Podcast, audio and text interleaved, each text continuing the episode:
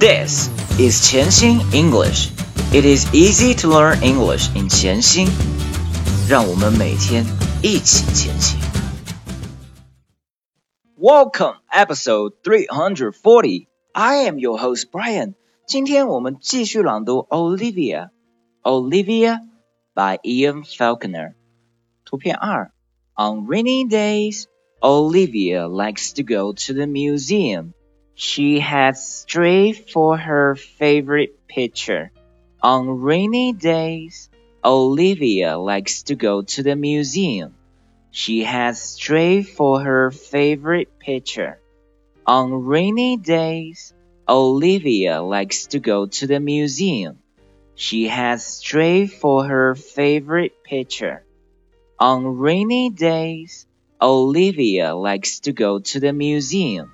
She has strayed for her favorite picture. On rainy days, Olivia likes to go to the museum.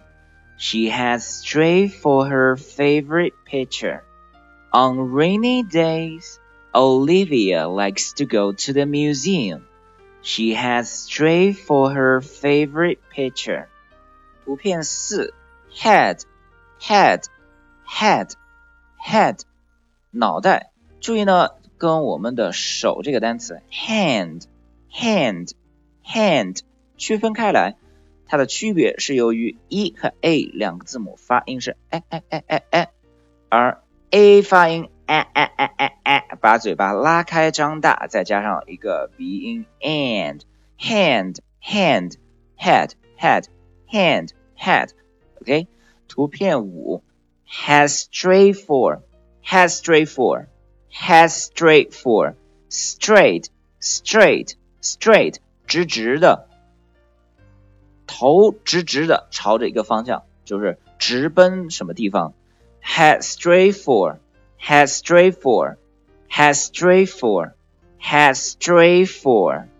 图片六，her favorite picture her favorite picture her favorite picture her favorite picture。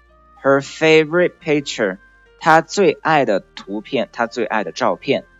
Her favorite picture，favorite favorite favorite 最爱的 favorite favorite favorite picture picture 图片。好，现在我们再来将今天学练的句子练习几遍。Three, two, one, let's go. On rainy days, Olivia likes to go to the museum. She has strayed for her favorite picture.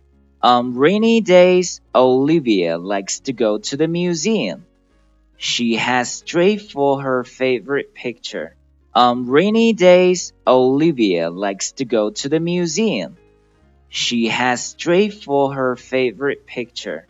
On rainy days, Olivia likes to go to the museum. She has strayed for her favorite picture. On rainy days, Olivia likes to go to the museum. She has strayed for her favorite picture. On rainy days, Olivia likes to go to the museum. She has strayed for her favorite picture. Alright, so much for today and see you around.